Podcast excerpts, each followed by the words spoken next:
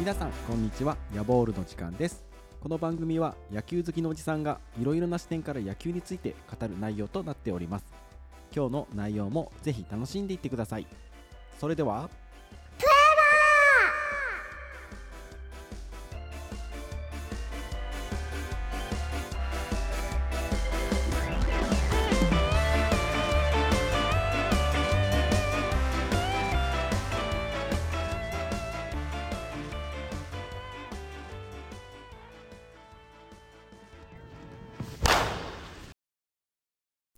皆様改めましてこんにちは。ヤボールの時間です。今日は少し科学的に床反力について話をしたいと思います。床反力については話す内容がかなり多いのでとりあえず今回はボリューム1ということでお話ししたいと思います。床反力というのはニュートンの運動法則3つあるんですけどもそのうちの第3の法則作用反作用の法則というのが関わってきます。壁を手で押した時に強い力でドンと押すと、まあ、自分に力が返ってきて自分の体が壁から離されるような感じが分かりやすいかと思うんですけども、まあ、何かこう力を伝えるとそれから伝えの伝えた力と反対方向に同じ力が返ってくるというものが作用反作用の法則になります。一般的には床からの反力でそれを用いることが多いんですけどもそれを測定する機器として英語だとフォースプレート日本語だと床反力計と呼ばれる測定機器があります。これはですね床に置いて、えー、まあ、単に床に置く場合っていうのは、まあ、少しその機器の厚さがあるのでこう走ってきたりとかしてその上に乗るっていうのは少し難しくなってしまいます。ジャンプとかの力を測るには、まあ、そこに少し厚みがあって台床の上に置いてあっても測定できるんですけども、えー、それ以外の場合っていうのはだいたい床に埋め込まれてるようなもうその施設に最初から備わってるっていうような形で作られてる場合もあります。で今日お話しするのはピッチングにおけるその床反力がどんな風にかかってるかという話なんですけども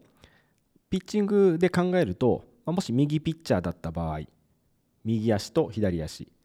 右足はよく軸足と呼ばれる方でプレートにかかってる方ですねで左足が前足これ着地足とか言われたりいろいろな呼び方があるんですけどもキャッチャー方向に踏み出してそれを踏ん張る足になります。でそれぞれの足、まあ、どういった感じで地面に力が伝わっているかというのを見ていくとまずその床反力計を使うと、えー、3方向に力が分かります。というのは一つは、え、セカンドキャッチャー方向のライン。そしてもう一つがファーストサードのライン。そしてあとは上下ですね、空と地面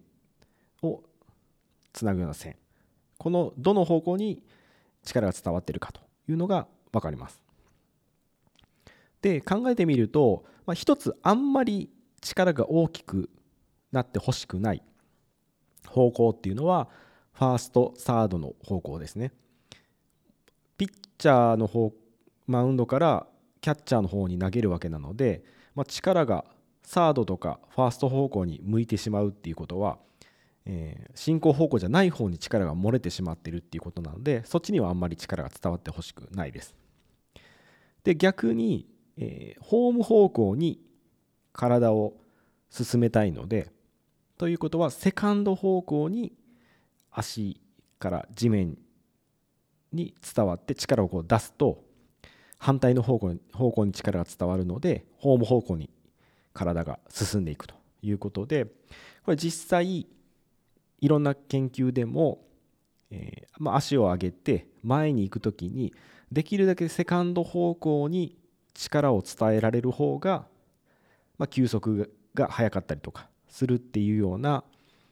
結果が出ています。でただですね忘れてはならないのが上下方向の力です。イメージ的に、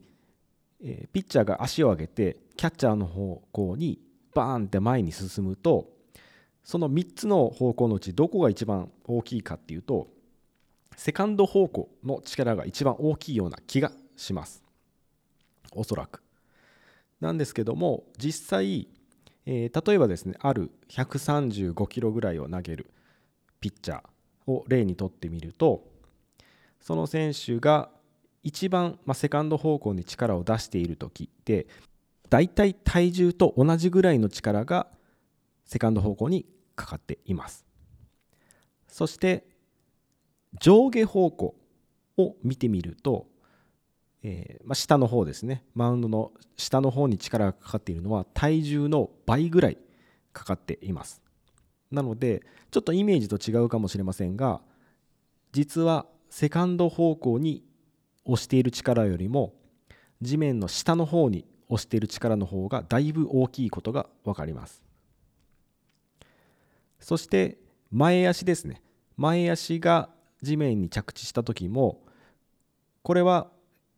やはり自分で押し出すよりも自分の体重とその押した力で体が前に進んでっているのでそれを急激に飛べるということは結構大きな力が加わります。